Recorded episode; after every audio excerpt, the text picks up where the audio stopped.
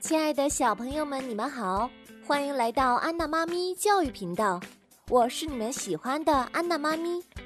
今天要为你讲的故事叫做《不得不说的谎言》。这个故事的作者是法国的尼克拉斯·德伊尔斯辛，由长江少年儿童出版社出版。第三集，他从他肮脏的牙缝里挤出一句话。呵呵，你看看，你看看，这个瘦弱的、难看的、像条虫子的家伙。凡上走进一个刚买完水果的妇女，低声的对她说：“哦，太太，小心，您袋子里有一个水果烂了，您应该去换一个。”接着，他又在小本子上加了一笔。此时。阴险的女巫正在哈哈大笑，在水晶球里，她看到了那个顾客包里的水果，于是她念起了咒语：“呵呵，烂掉，烂掉，新鲜水果腐烂吧！你们马上给我变质。”当那个女人打开她的包查看的时候，她发现了腐烂的水果。看来凡上说对了，她很气愤。要求水果店老板立刻退货。凡上什么也不知道。这时，他听到妹妹的声音从对讲机里传出来：“哦，凡上，凡上，有一个蘑菇刚才消失了，现在它又回来了。”“哦，什么？这不可能啊！”“是的，我发誓，它刚才从我的手背上消失了，但紧接着，噗的一声，又回来了。”突然，凡上觉得有人拍了一下他的肩膀，原来是那个买水果的顾客，朝他笑着说：“哦，谢谢你告诉我真相，孩子，我还以为我已经很小心了呢。”凡上有点搞不明白了，蘑菇消失说明他说了一个谎话，但水果不可能在一秒钟之内变质，那么。就是说，是魔法。哦，这是女巫干的。凡上脱口而出。为了证实自己的猜测，他坐到一个看报纸的男人旁边，想试一下新的谎言。哦，先生，您的袜子上有个洞，看起来真滑稽哦。男人放下报纸说：“哦，是的，你说的是我的烟袋儿吧？”烟袋上有个洞，一点儿也不稀奇。而与此同时，女巫正对着她的水晶球说：“袜子，袜子，马上变个洞出来。”男人看了看他的袜子，发现前面有个很大的洞，他非常生气，站起来离开了。这时，他听见妹妹在对讲机里绝望地叫道。啊！凡上又有一个蘑菇，刚刚消失又回来了。如果女巫继续这样做的话，我永远也完不成任务了。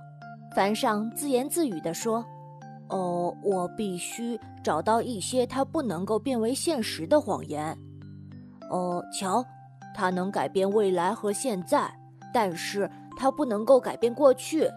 为了试试自己的猜测准不准。”凡上继续在周围寻找可以帮他实现谎言的人。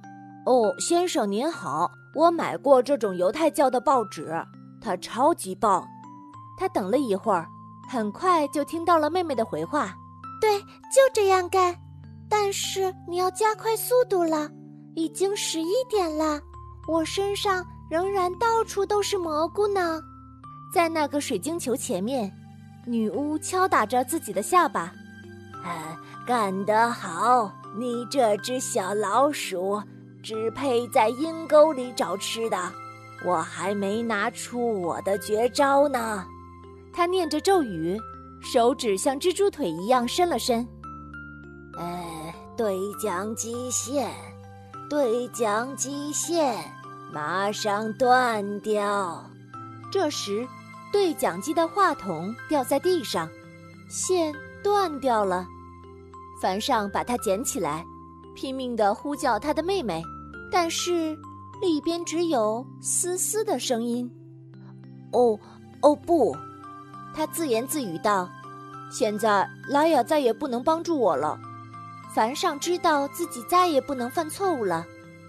幸运的是，他已经知道怎样说谎才能避免落入女巫的圈套。这一次，他走进了一个玩具店，对里面的孩子们说：“哦，瞧，我曾经也有一个这样的圣诞火车玩具。我的妹妹也有一个这样的瓷娃娃，但是上个星期被她敲碎了。”他就这样继续着，但是女巫又有了新的花招。当他看到凡上走进长毛绒玩具柜的时候，他念起了咒语。忘记，忘记，你的记忆被删除。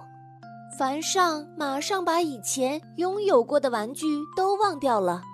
他走进一个小男孩，对他说：“哦，我和你一样大的时候，曾经有一只和你一模一样的玩具熊。”他离开的时候，往他的小本子上又添了一道杠。他不知道他这次说的是事实。在他四岁的时候，他的父母曾经送给他一只这样的熊。女巫在水晶球前大笑起来：“嘿嘿嘿，我又脏又可爱的小鸡仔，我正等着你呢。”凡上看了看手表，离十二点只差十分钟了。他数了数他的小杠杠，九十八。还缺两个，一秒钟也不能耽搁了。他又说了两个谎言，然后跑向女巫家。哦，他长长的舒了一口气。现在拉雅身上不会再有蘑菇了。但是他错了。拉雅对着镜子，看着额头上的最后一个蘑菇，跺着脚，朝着对讲机喊道：“哎呀，已经快要十二点了。”凡上，你加油啊！还缺一个谎话，快点回答我。但是凡上听不到他的话。这时他已经按响了女巫的门铃。女巫拍着手打开门迎接凡上，他的计划完美的实现了。从此以后，凡上和莱雅就是他的仆人了。他坏笑着打开门。哈哈哈，请进，亲爱的，请进。凡上挥动着手里的小本子，迫不及待地走了进去。哦，我成功了，我正好说了一百个谎。哈哈哈，注意啦，我来看看这个。女巫把他拉到水晶球前，拍着手叫道：“ 哈哈哈，瞧！”在这里头，看着水晶球，凡上突然想起来他在长毛绒玩具柜前对一个孩子说的话了。然后水晶球又转到另一个画面，凡上很小的时候手里也抱着这样一只熊，但是他忘记了。女巫拍着手说道：“哈哈哈，输了，你输了。”你还缺一个谎言，哈哈哈哈！凡上绝望了。这样一来，他和妹妹将一起成为女巫的奴隶，为她工作二十年。这些都是因为自己的记性太差。突然，他高兴地笑起来。哦，不是这样的，你忘记了一个谎言。嗯，什么？女巫感到很奇怪，呃，那是不可能的。我一直都在跟踪你，我认真的数过。那最后一个呢？凡上得意地说：“呵，我进来的时候说过，我说了一百个谎言，这不是事实，这是一个谎言，我的第一百个谎言。”哦哦不！女巫尖叫着，他的下巴开始拉长。